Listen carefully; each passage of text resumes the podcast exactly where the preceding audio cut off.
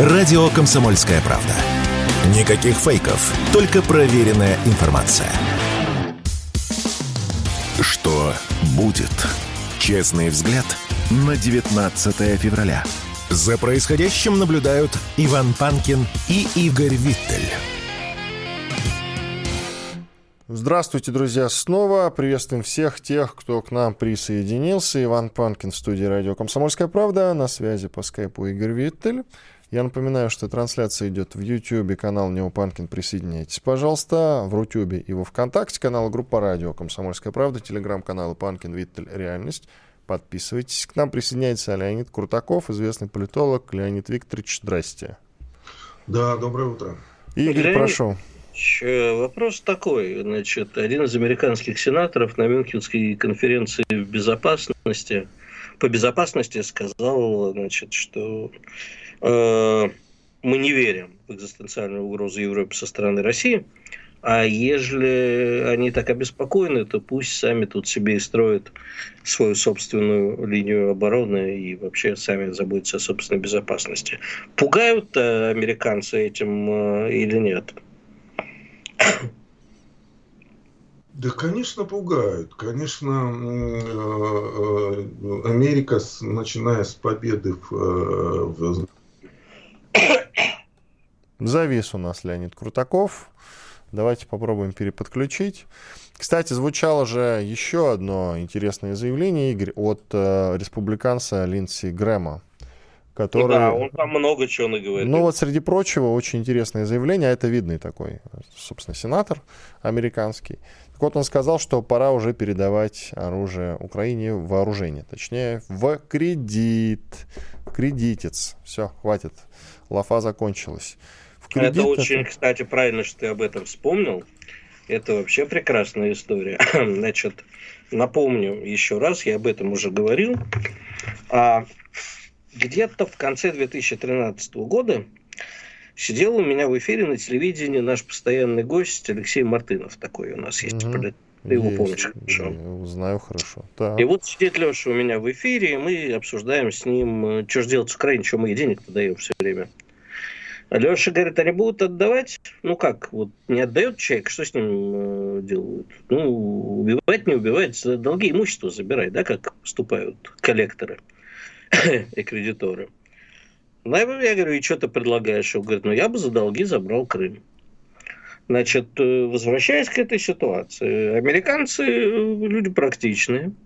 И, в общем-то, вот я не уверен, что, зная старичка Грэма, он, конечно, старенький, в маразм впадает, но вот что он проговорился, я не уверен. Просто четко высказался, может, то, что ему и не стоило говорить четко для чего им нужна Украина. А у Украины есть э, чем поживиться.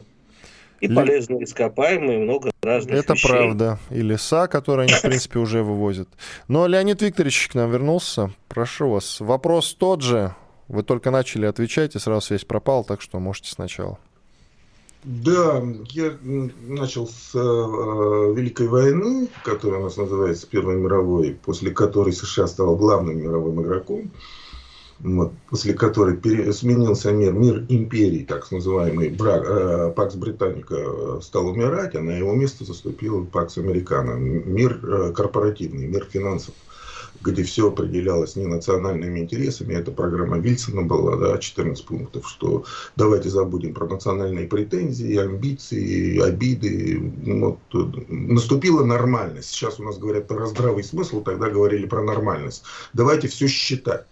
Вот. И для Америки это было главное э, оружие, что, ребята, если вы нас не слушаетесь, мы уходим из Европы, разбирайтесь сами. А там эти французско-немецкие проблемы, которые вокруг Рейнской области, вокруг э, Силезия, да, с образованием Чехословакии, э, где-то, то, то есть там проблем было куча, да, после Веймарского мира, который как бы заключила больше Британия, чем Англия, потому что Сенат США не проголосовал за Веймарский мир, да, и, и США заключал отдельные договора с Германией, с Австрией, с Турцией. С Турцией вообще войны не было у США пока объявлено. Поэтому, да, для США это давняя игра. Ребята, либо вы будете вот с этим огромным монстром у вас на Востоке в виде России, а тогда, я напомню, еще раз говорил, что была еще и Польша в составе России, да, и частью э, до этого, до войны, и, и Финляндия, и это, конечно, такой вот, если взглянуть на карту Европы, маленький полуостров, да, который, как, как его называют в Китае, полуостров евразийский. Вот, огромная территория России с ее ресурсами, да нависающие. Конечно, для Америки это был рычаг давления на Европу. Либо вы подстраиваетесь под нас и слушаетесь, либо вы остаетесь один на один и разбираетесь там, как хотите. То есть это давняя старая игра нового света против старого света. Война а, Пакс Американо против Пакс Британика. Уничтожение мира национальных границ и превращение его в корпорацию. Как вы думаете, а, ну, одну, как бы, э, одну сторону мы рассмотрели, а вдруг Америка сейчас решила действительно не пугать, а перейти к политике изоляционизма? Так это же тоже, понимаете, э, страна, которая выступает за корпоративный мир без границ и либеральную свободу, а одна из самых протекционистских стран мира с тарифами, с ее с введением, а сейчас санкционной войны, там и говорить не о чем. То есть это, ну ведь Америка, понимаете, когда говорит про либерализм и свободу рынка, она ведь говорит не про движение, не про свободу движения товаров, она говорит про свободное движение доллара. То есть про свободное движение капитала. Вот о чем говорит Америка. Она говорит, откройте свои запасы, свои активы капитальные, ресурсы человеческие, природные, а мы придем все это осметим, капитализируем в нашей, это закредитуем и будем с этого свою маленькую там маржу иметь. Да? Вот э, о чем корпоративный мир Америки. И это тоже надо понимать. То есть это чудовищно протекционистская страна всегда была. И мы это Америка again, это не, не лозунг сегодняшнего дня и не трамповский. Это, это, это позиция э, как бы исключительности Америки, она давно появилась. Она появилась как раз в момент, когда все ведущие страны Европы и мира осознали связность собственную и, про, и про, связанность проблем, Америка заявила о собственном мессианской позиции. Я вот опять же возвращаюсь к той же э, программе Вильсона мировой, которую он после Первой мировой объявил. Вот тогда Но и ваш ответ отлично раскладывается, простите, перебью, заявление Линдси. Грэма о том, что а давайте мы теперь э, деньги, которые мы дали э, Украине, э, конвертируем в займ и будет всем хорошо. Ну и заберем потом. Видимо, считает, что заберет за долги. Абсолютно точно. Ну, если взглянуть на, опять же, я говорю, возвращаясь в историю, потому что мы все переживаем как пер, пер, первый раз, э, э, тогда кредит перед Америкой был колоссальный, так же, как после Второй мировой войны. Всех стран победительниц, так называемых, участниц войны, да, у нас это ленд был, да. И Америка использовала это как рычаг. Всегда. То есть вот представьте, да, ситуация, мы договариваемся сейчас с Украиной там, о разделе. Они сделали инвестиции в землю, американские компании, выкупили там активы все. Они говорят, ребята, а что мы с этим делать-то будем теперь? Нам? Ну да, мы ее купили уже, она уже наша. Вот. Поэтому это вопрос очень серьезный. Поэтому тут абсолютно, вы абсолютно правы, что подняли эту тему. Потому что мир корпораций и мир э, суверенитетов, так называемая Вестфальская система, это два несовместимых мира. Это разные принципы и подходы к э, организации международных отношений. Это очень серьезная вещь и, и глобальная проблема, глубокая. А как вы считаете, э, ладно, бог с ним с Америкой, хотя хотелось бы уточнить, конечно, Америка глубинного государства, с которым собирается воевать Трамп, и Америка Байдена, допустим, это две разные Америки? На мой взгляд, да. На мой взгляд, э, Байден и вот эта вот э, нынешняя там, элита политическая, да, вот этот класс, который на сцене, это вот порождение того проекта мечты, э, американской мечты, глобальной экспансии и регулирования, глобального регулирования всего мира – вот этот проект рушится, мы его видим, как, это, как он рушится, да, там в Сирии, на, на Украине, на, на, с Китаем, вот эти санкционные войны начавшиеся, вот, но они не могут от него отказаться, потому что у них все связано с ним, вся жизнь, вся идеология, все их действия предыдущие. То есть, если признать это, поражение этого проекта, это признать, взять свою жизнь и спустить в унитаз, извиняюсь за выражение, да, причем публично это сделать.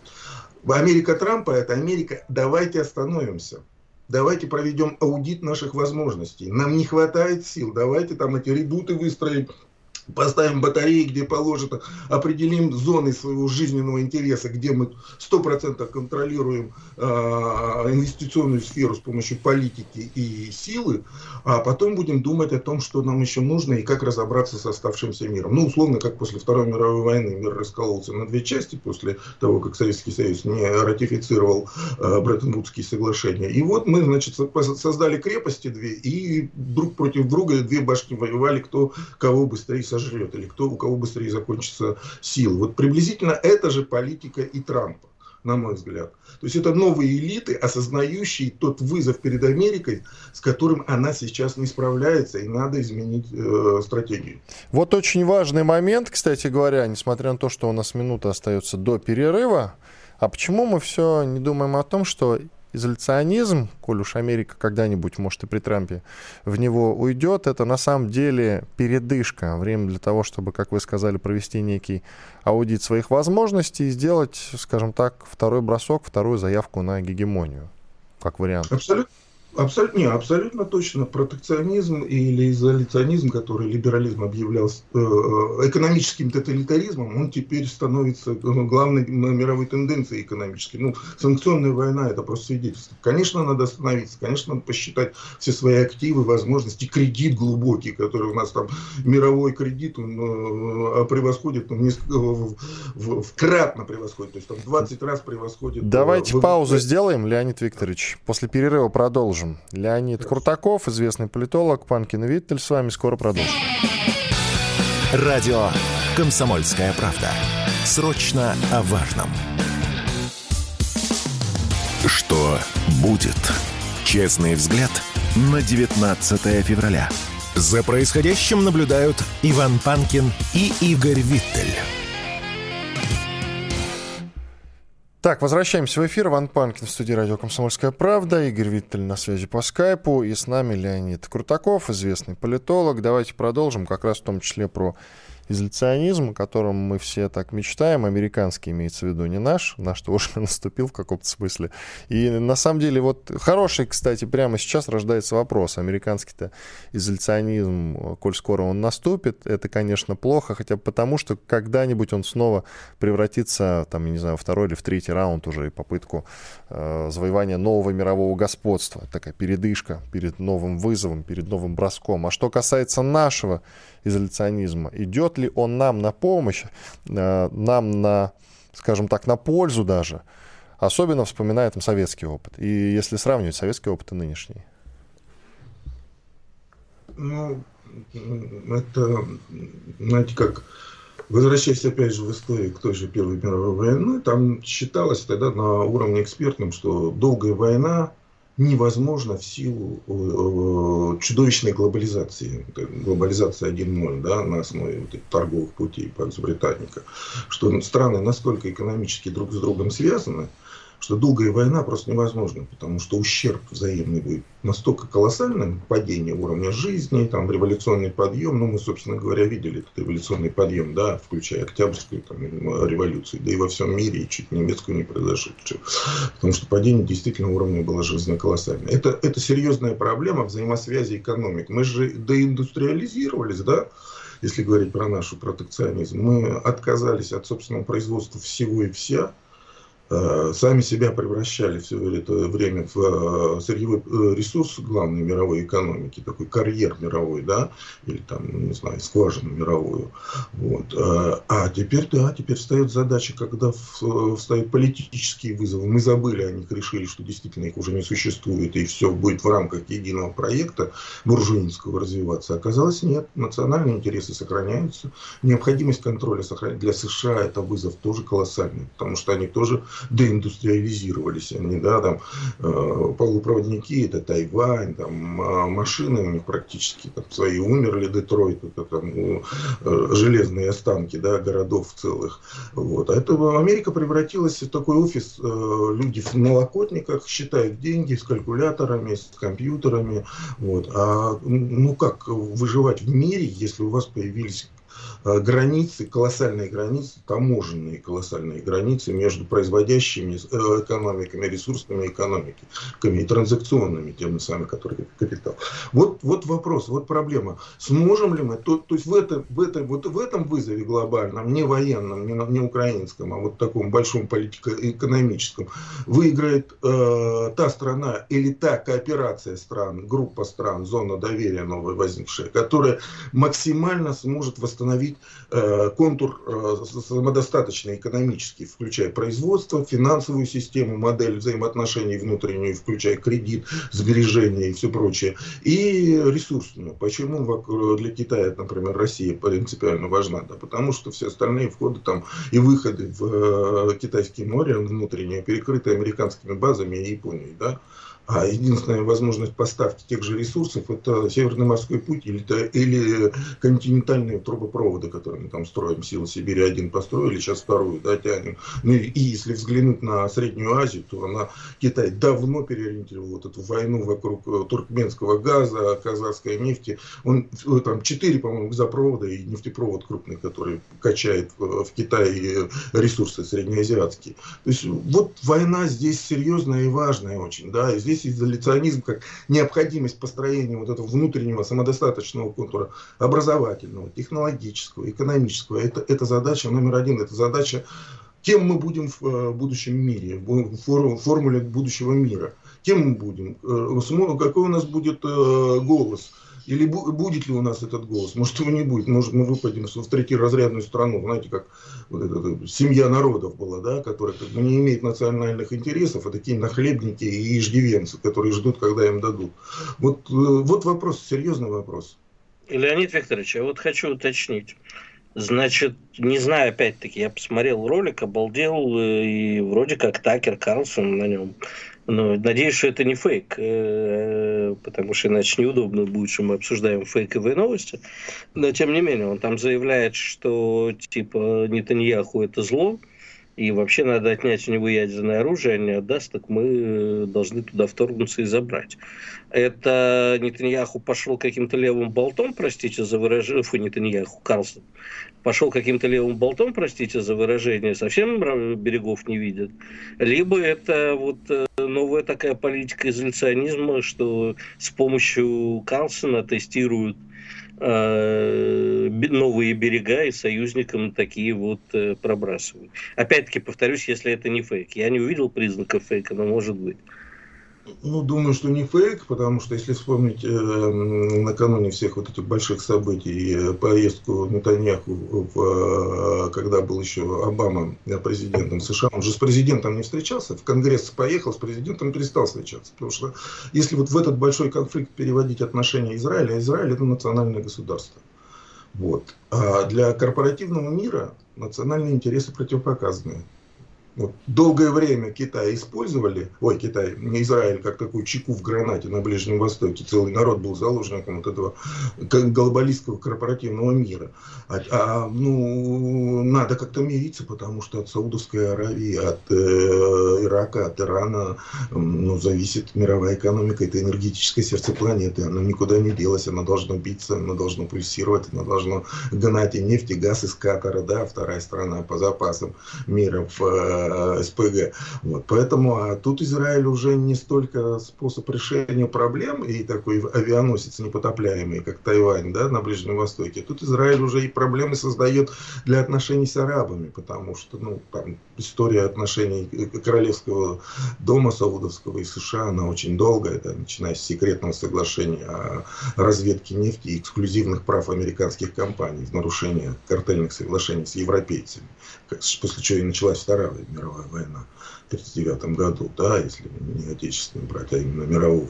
Поэтому это очень серьезный вопрос, вот это взаимоотношение корпораций, как мира как корпораций и национальных интересов, которые, как бы, ну, я говорил, что это несовместимые два мира, вот, и мы видим реванш национальный, мировой, да, глобализм-то почему отступает? Потому что национальные интересы начинают преобладать над э, корпоративными, и выяснилось, что человек живет не только тем, чтобы прибыль получить, поесть, поспать, а еще и какими-то целями, задачами, миссией, которую он ощущает в своей жизни, как некую необходимость решить, добиться, оставить после себя след. То есть вот эти вот цивилизационные вопросы, мировоззренческие, они вернулись в повестку дня. И, и, и э, тот, кто сможет их в новую антологию оформить, в новое понятие, что такое благо народное, что такое благосостояние, а, какова цель вообще существования, это, это вопросы, которые требуют э, ну, заново переосмысления ответа своего.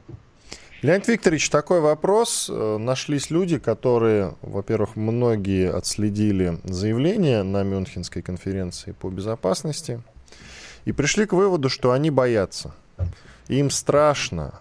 Ну, по крайней мере, свели вот разные заявления и по совокупности того, что они там наговорили, пришли к такому выводу. Им там страшно. Вы знаете, э, из своей жизни короткий. Был у меня там э, эпизод, когда я еще в финансовом университете работал. Меня попросили э, э, видеолекции записать несколько по поводу современной пиар-технологий. Это еще до Украины было.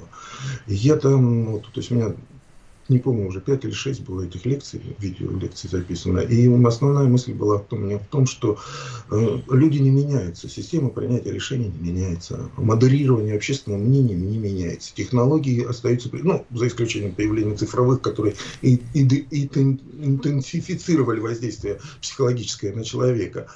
А то, что новые технологии или старые технологии, которые становятся преобладающей, становится страх – страх, э, вот эти вот э, террористические атаки после 2001 э, года, этих башен ВТЦ, анти, антитеррористическая война тогда. То есть страх становится главным способом управления общественным мнением. А если это так, то значит у элит современных мировых нету содержательного, конструктивного проекта, который он может предложить населению или людям планеты только через страх. Это способ разделения, а не, соз... а не объединения. Да, перед общей угрозой можно объединить, но, к сожалению или там, к счастью, из Аль-Каиды не смогли сделать глобальную угрозу и объединить вокруг, э, э, э, в противовес этой угрозы весь мир и заставить их жить опять в едином проекте. Да, появилась Россия теперь вроде этого чудовища морского, которое пугает всех, и Китай на, в Азии, который там, да, пугает тоже всех своим могуществом.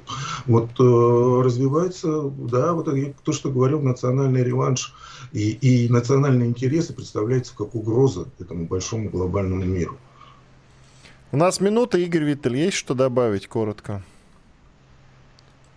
Да что тут добавишь? На самом деле э, стоит хорошенько сейчас задуматься над историческими уроками. Не зря Леонид Викторович и Первую мировую э, вспомнил действительно пора перечитывать книги и воспоминания и прочее. Потому что сейчас оказалось все так запутано, что каких-то однозначных э, когда, выводов из того, что говорят президенты, сенаторы и так далее, сделать невозможно. Мне кажется, что мы стоим на пороге какого-то нового мира, а контуры этого мира пока не очень ясны. А, ну, в общем, для, для этого надо учить в очередной раз уроки истории. Я не зря сегодня вспомнил ГДР. Спасибо большое. С нами был Леонид Крутаков, известный политолог. Благодарим его за участие. Иван Панкин и Игорь Виттель. Радио «Комсомольская правда». Никаких фейков. Только проверенная информация. Что будет? Честный взгляд на 19 февраля. За происходящим наблюдают Иван Панкин и Игорь Виттель. Иван Панкин и Игорь Виттель. Мы продолжаем. Игорь Виттель на связи по скайпу. Телеграм-канал Панкин Виттель Реальность. Трансляция идет в Ютьюбе. Канал Нео Панкин. Пожалуйста, присоединяйтесь. В разделе комментариев жалобы, предложения, темы гостей для эфиров. Все то же самое в Рутюбе ВКонтакте. Канал группа там называются «Радио Комсомольская правда». Итак, а, собственно, я хотел немножечко уточнить у тебя по поводу уроков истории. А разве история циклична, она повторяется действительно, хоть бы и в виде фарса, или как? Вот ты веришь вообще вот в эту концепцию, что история действительно повторяется? А, давай так. Значит, э, нас учили, меня, по крайней мере, в школе, не знаю, уже учили этому или нет, что история повторяется на спирали циклично, но на новом витке развития. А для того, чтобы понять, что происходит, иногда полезно, и не зря об этом сейчас говорило сразу несколько наших гостей, посмотреть, э, что происходило в прошлом, почему так получилось. Да? В этом смысле вот всю жизнь я обращаюсь к Первой мировой войне, не ко Второй, к Первой. В общем, можно сказать, что э, Вторая и Первая неразрывные, что Вторая вытекает из Первой и так далее. С Первой гораздо интереснее. Да? Никому не было выгодно, и вдруг оно все случилось. И порушило весь мир на долгие годы вперед, практически на столетие, если не больше. Значит, э, я вернусь к сериалу ГДР. Э, почему? Потому что очень полезно посмотреть со стороны. Это, конечно, субъективный взгляд авторов. Но посмотреть, а как же так получилось, что мы, например, не удержали тогда вот развал Европы, и стоило ли его удерживать, и стоило ли... Ведь альтернативы были какие-то, да? В чем дело? В слабом Горбачеве, в его э, предательствах в элитах, в расколе, да, а было бы лучше, если бы мы тогда ввели танки, точнее, ввели танки, там и были танки наши, да, и как-то попытались это остановить. А нужно, что от этого приобрела и что потеряла Европа? Ведь спустя столько лет а, можно поговорить с Оси, с э, восточноевропейскими немцами, и э, из них очень многие с ностальгией вспоминают э, времена ГДР и отношения с Советским Союзом, как, впрочем, и в той же Венгрии. Что пошло не так? А везде пошло не так. Вот сейчас, глядя на то, что сейчас происходит в мире, неважно э, с какой стороны, да, можно э, задуматься со стороны американцев. Да, американцы э, стали главными бенефициарами Первой мировой войны. И на долгие годы, ничего российского сейчас я не хочу сказать, это просто цитата из Редьярда Киплинга. Э, «Несите бремя белых, досталось им» и досталось, или было им завоевано э, в бою, а точнее в отсутствии этого боя, но бенефициарами стали они. А вот сейчас возникает вопрос, а способны ли те традиционные элиты западных стран и так далее э, к тому, чтобы продолжать нести это бремя? А вот тебе и ответ. Так, Точнее, ладно. Вопрос. Я понял. Идем дальше. Есть некоторые интересные довольно-таки новости, а вот хотя бы замечательные. Итак, внимание. К концу 2024 года, то есть этого, 72% детей должны стать патриотами. И это на пленарной сессии разговора о важном сфере образования заявила вице-премьер России Татьяна Голикова. Патриотическое воспитание, по ее словам, должно охватить детей и молодежь от 5 до 19 лет – мы с вами видим, говорит она, как активно дети вовлекаются в общероссийское общественное государственное движение первых. Они получают часть воспитания, часть развития, но самое главное, они консолидированы, и они понимают те цели, к которым они двигаются. Конец стата от Голиковой. Вице-премьер также считает, что комплексная работа в этом направлении дает неплохой результат. Она приводит данные в ЦИОМ. 95% школьников заявляют, что гордятся своей страной. Итак, первый, вернусь к первой фразе, к основной, к заголовку. К концу этого года 72% детей должны, должны, Игорь, должны стать патриотами. Ну, мы вот с тобой это слово, вот, внимание на одно и то же слово. да, вот слово «должны» мне больше нравится. И его же можно вообще расшифровывать по-разному. Ты не находишь? «Должны» — это «могут» или «должны» — это «обязаны». Это волеизъявление. Или «сделаем». Значит, сделаем. Заставим. Значит, значит, мы с тобой уже очень много раз говорили, система построена так, что любые благие намерения, которые транслируются на самом верху, потом э, внизу, на уровне мелких чиновников, директоров школы и так далее, превращаются уже не пойми во что. Классных руководительниц. Я тебе уже рассказывал недавно историю, что мне знакомым пришло от классной руководительницы письмо, написанное с невероятным, ну, сообщение в чатик, э, написанное с невероятными грамматическими ошибками о том, что все обязаны вступить в движение первых. Вот так они будут добиваться. А задача какова? Вот тут, понимаешь, мы тут поспорили в пятницу, по-моему, с Артемом Драбкиным, да, который у нас был в гостях, который говорит, вот э, должно быть э, там про Вторую мировую, про Великую Отечественную сказано только то, чтобы объяснило нам нашу правоту. Да я, в общем-то, и не спорю. Но вообще-то с детьми а кого мы считаем детьми, школьники, ты знаешь, там последние классы они все уже вполне себе зрелые во всех смыслах, и разговаривать с ними, а ну-ка вступить в пионеров, комсомольцы или во что-нибудь еще, это бесполезно. С ними надо разговаривать на их языке. И даже в начальных классах детям надо объяснять, а не вот это вот, кто шагает дружно в ряд, пионерский наш отряд. В этом тоже нет ничего плохого. Понимаешь, э, но я Понимаешь, ну как тебе сказать? Ты же знаешь, что я не очень хорошо, неодобрительно отношусь к любым идеологиям, если их насаживают насильно. А вот объяснять э, на уровне родителей, понимаешь, почему дома родители не способны объяснить, э, а почему мы должны гордиться страной? А почему, понимаешь, э, вопрос, а мы должны гордиться страной, всегда будет разбиваться о следующий вопрос. А как мы можем гордиться страной, если вот тут, и дальше тыкается в пальцем, во что-то не так? Значит, тыкать пальцем могут в очевидную ложь, а, которая, например, э, что в России там большая часть людей, как наши противники, распространяют эти бредни про туалеты на улице, а могут ткнуть пальцем и объяснить, слушайте, а мы же страна, которая со всеми торгует нефтью и газом, а что это мы свою страну до конца до сих пор не газифицировали? А почему, когда падает цена на, не, на нефть и на газ, у нас растут цены на бензокол? Ну, вот ну, таких примеров можно на каждом углу. А почему у нас растут цены? И вот э, давайте тогда объяснять мир во всей сложности и многообразии. А вот заставлять, типа, давайте покажем 72%, а как ты будешь замерять этот патриотизм? Умение мальчика или девочки правильно ответить на вопрос, Тут, почему мы правы? Игорь, из этого вырастает другой вопрос. А, собственно, с остальными детьми что? Они, получается, не патриоты? Или как? Как это вообще определить, да? Ну, вот понимаешь, те, нам да, тобой, собственно, 28%. Нам с разговаривать не нужно, потому что мы задаем себе ровно те же вопросы, которые мы задаем сами себе. Я не могу тебе на этот вопрос ответить. Но... Это действительно, на мой взгляд, абсолютно чудовищная фраза. Но, но, стоп, стоп, стоп. На самом деле слово «должны» в ее цитате не было. Это все проклятые журналисты, кликбейтеры, которые распространили эту новость. Но они все делают так же, как и мы с тобой, да, немножко желтизной занимаются. Она сказала следующее, полная цитата, это она вот. С 2021 года по поручению главы государства реализуется федеральный проект «Патриотическое воспитание».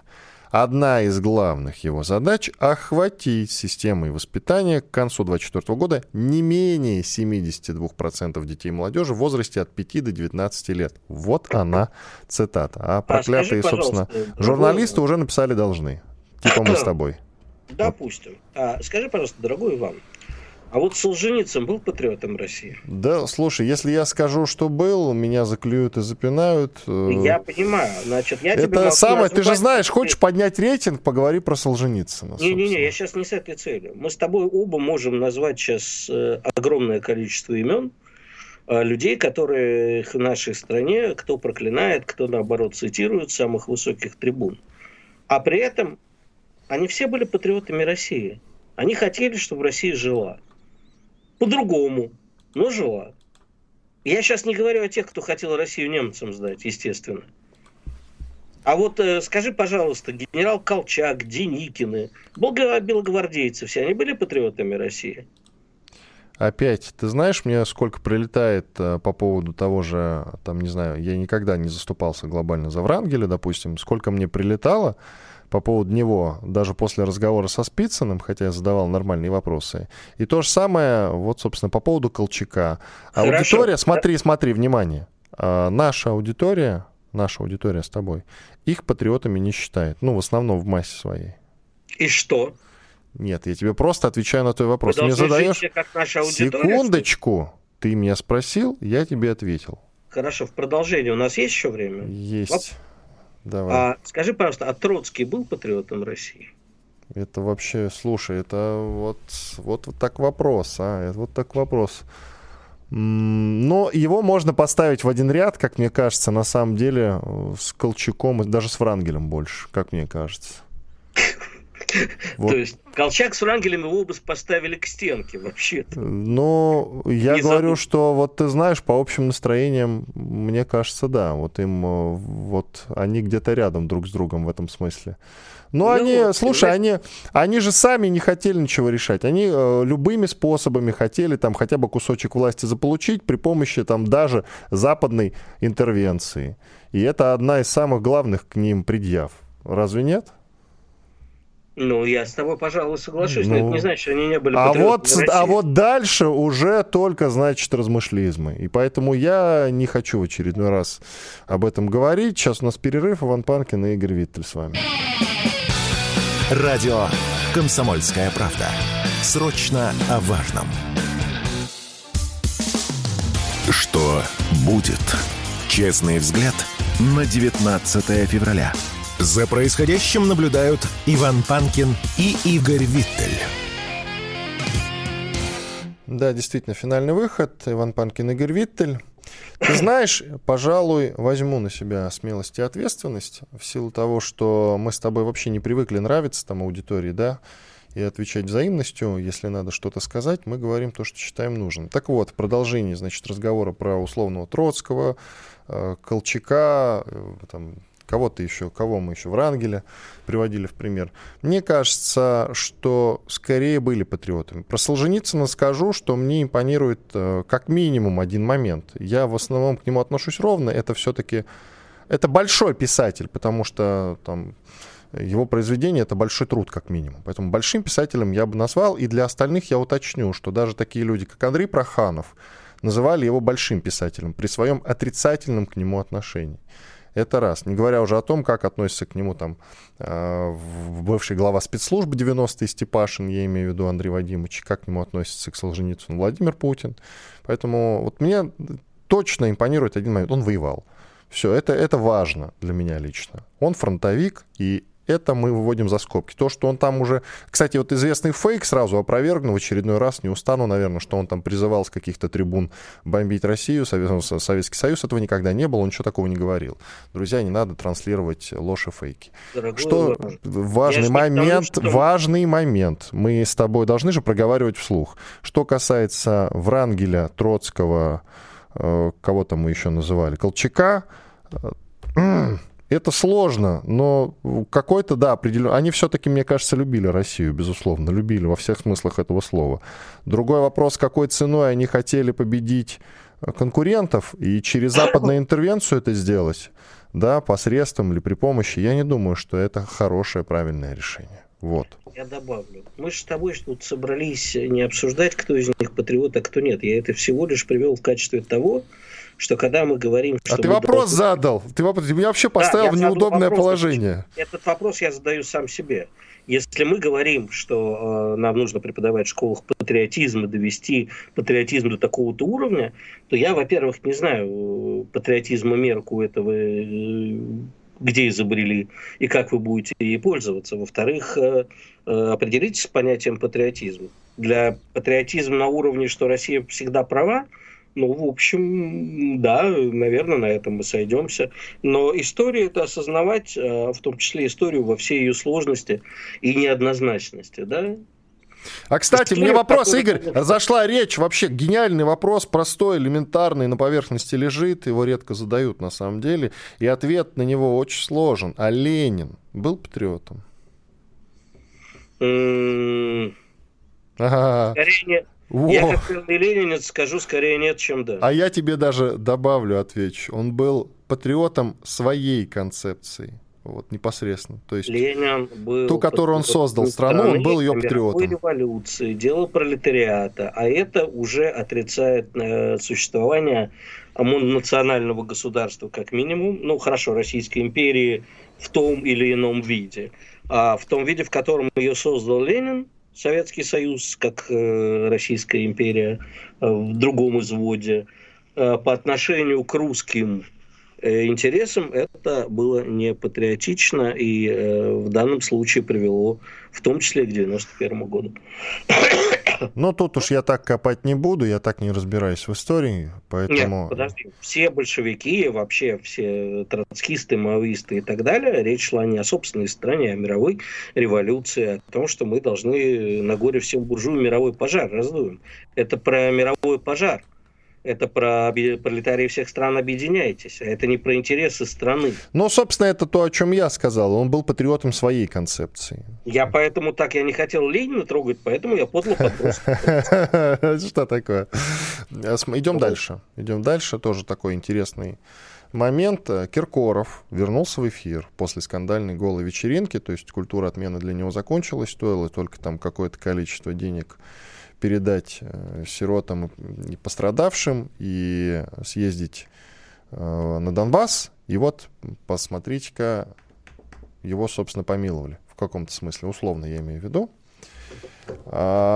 И я не знаю, как относиться к этой новости, честно говоря, потому что Киркоров вроде плюс-минус и до этого что-то жертвовал чем-то, как-то помогал.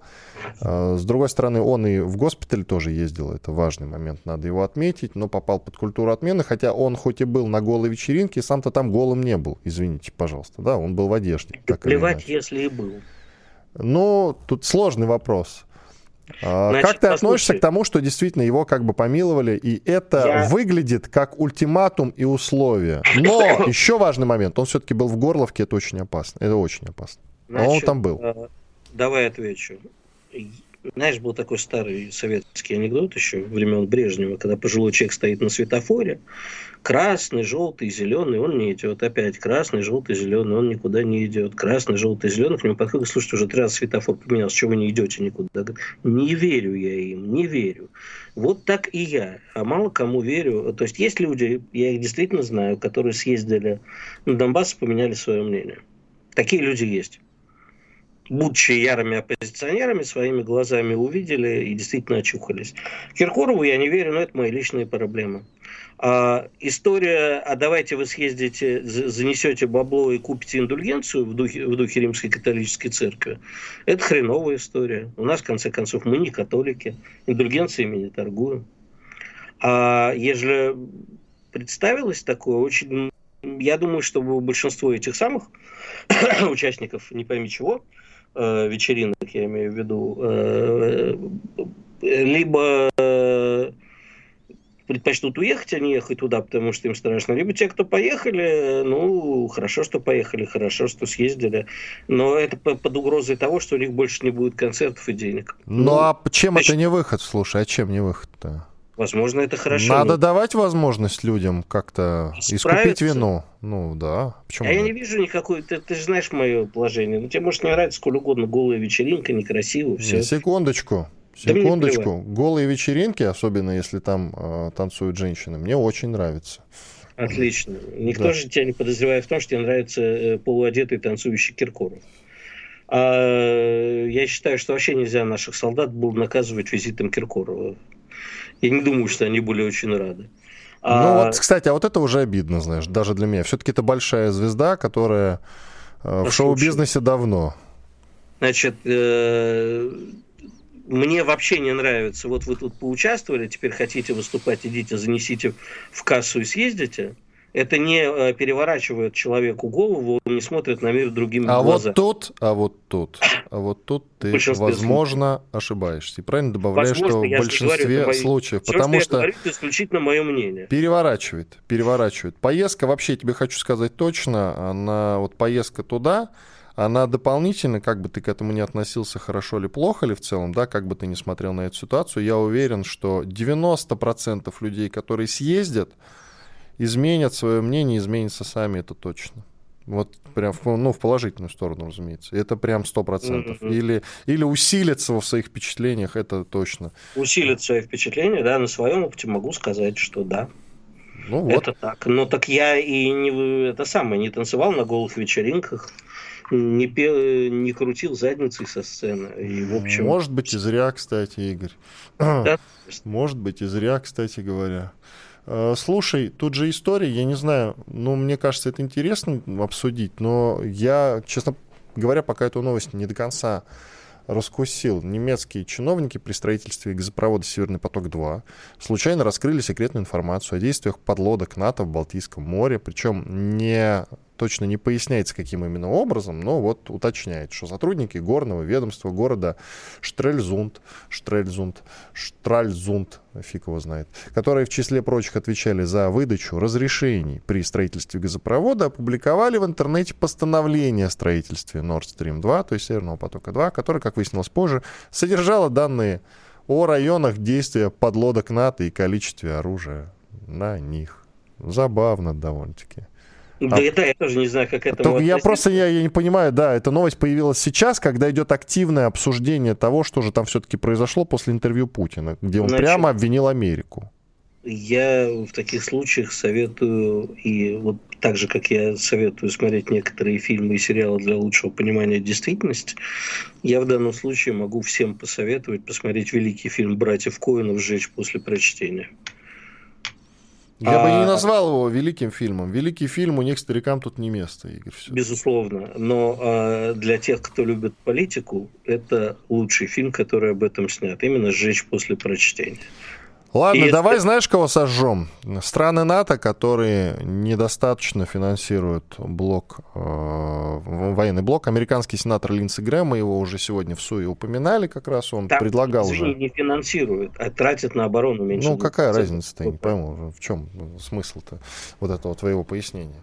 Глобально, по сути, что одно, что другое. Итак, он же говорил, что нужно в кредит уже все вооружения выдавать, а тут он еще кое-что заявил, и я думаю, что в завершении нашего сегодняшнего выпуска коротко можно и сказать. Итак, американский сенатор Линдси Грэм предложил исключать из НАТО страны, чей оборонный бюджет ниже обязательных для стран-членов Альянса 2% от ВВП. То есть если 19 или 18 э, стран платят целиком, а остальные, а их всего 31 страна, не доплачивают, то вот, собственно, до 19 могут э, и сократиться число участников Альянса. Прикольно. А зачем, а зачем создавали?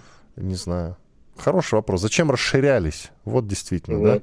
да? Это опять-таки после просмотра ГДР возникает вопрос. Ребята, зачем вам было нужно расширить? Ну, обманули вы Горбачева. А зачем вам было нужно расширить? Иван Панкин и Игорь Виттель были здесь, остались довольны. До завтра. Радио «Комсомольская правда». Мы быстрее телеграм-каналов.